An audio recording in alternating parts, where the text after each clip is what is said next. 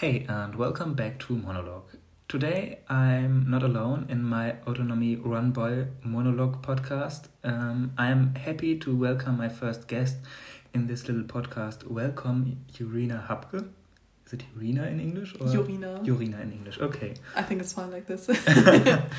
okay, Urina is a college student from also from Leuphana College. Um, first, she was a student for political sciences in major, and now I'm pretty happy to congratulate congratulate her uh, to her major change because since um, I think three days she has been admitted to another major and now she's a business student. Yeah, uh, do you want to say a few more things to yourself?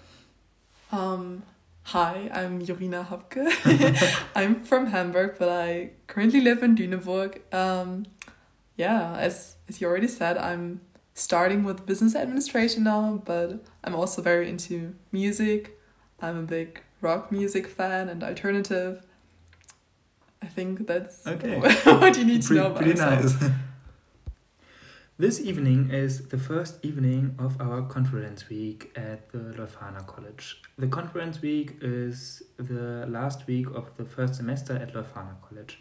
And normal, it's a big event at the college, but in times of the corona pandemic, it's pretty weird because all events are online and yeah, I think everybody now why this is so weird. So I was the whole day alone in meetings, but in the evening is every day a discussion with our professors Richard David Precht and Maja Göpel about future and utopia.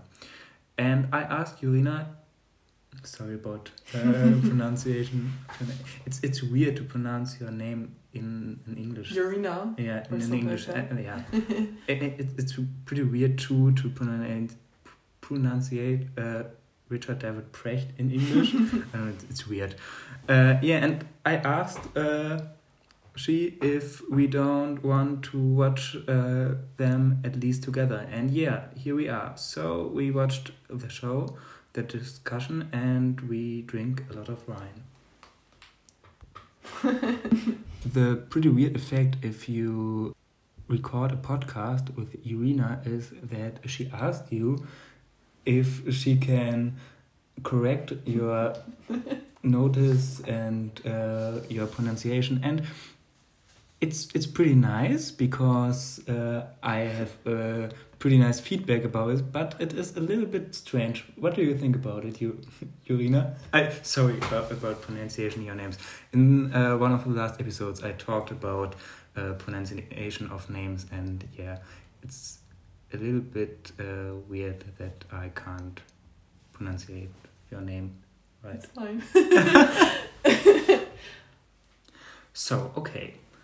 But now let's talk about my train of thought for this week. The theme of the discussion today was the future of work. And for me, it is, or it was a reason to rethink what is in my mindset about work. I put you the link to the whole discussion uh, in the show notes. But now the question to you, Irina, how do you imagine your work in future? What is important for you, and for what is important for a good job for you and uh, for good work?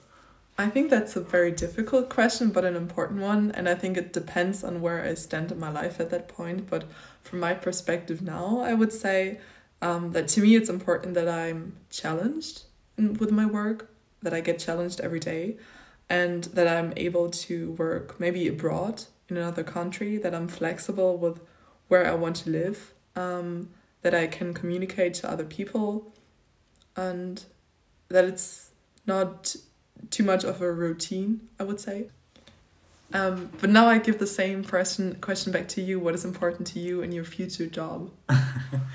um, yeah, uh, you said it. Uh, I think also it's uh, pretty easy, but it is too a pretty difficult question. I think uh, pretty important is the right atmosphere, and uh, uh, I think for to to the atmosphere, it is important that uh, you are cool with your partners at work, and yeah, and I think it's pretty important that you can connect your private life with your work.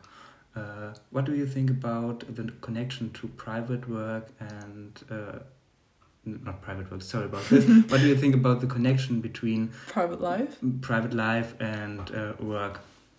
I hope my work can be a huge part of my private life, like that. I um that it's not about a job that is necessary to do and that it's just for about earning money, but also about that's part of who I am and who I'm identifying with. So yeah, it's not so separated I, I, from my. I think I think today myself. many people uh, say it is pretty important that we split. We, we have on the one hand uh, the private life, and on the other hand we have uh, the work life. And I, th- I think it's pretty weird. I think if you say I have the on the one hand this part of my life and the other part of my life, it's it's uh, like I have the good and the bad type yeah. of my life, and, and I think it's weird. Uh, and I think also if you feel comfortable with your job, you feel kind of pressured to also have free time and have hobbies besides your job, even though your job is can already be fun. So,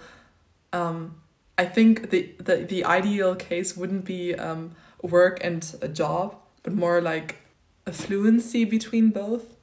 Yeah, that's exactly what I think about it. Um, I think it is pretty bad for a society if we think on the these one hand and other hand thinking. Um, and yeah, that that is my train of thought in this week. Uh, do you have a last thought? Yeah, I think a last thought would be I think it's not possible for us to say like how the future would be. It's out of our it's out of what we can predict. I think the only thing that's going to be constant is that everything is going to be changing. Um, so I cannot say what I want my future job to be like, only from my position now, but not. I cannot say how the future will, will look like. So I, I only can see what comes today, and yeah, it's going to be changing every day. So it's it's going to be ex- exciting if we're gonna live in a utopia or a dystopia, kind of. Yeah, but but we can we can say what we wish us how for, yeah how and, and, and, and, like. we can uh, create the future we we can't uh, say what is the product of the future but uh, we can help to create it to a better future. I think that's a pretty pretty good uh, least word. Uh, yeah yeah and um, let's end this podcast episode. Uh, i wish you a good week.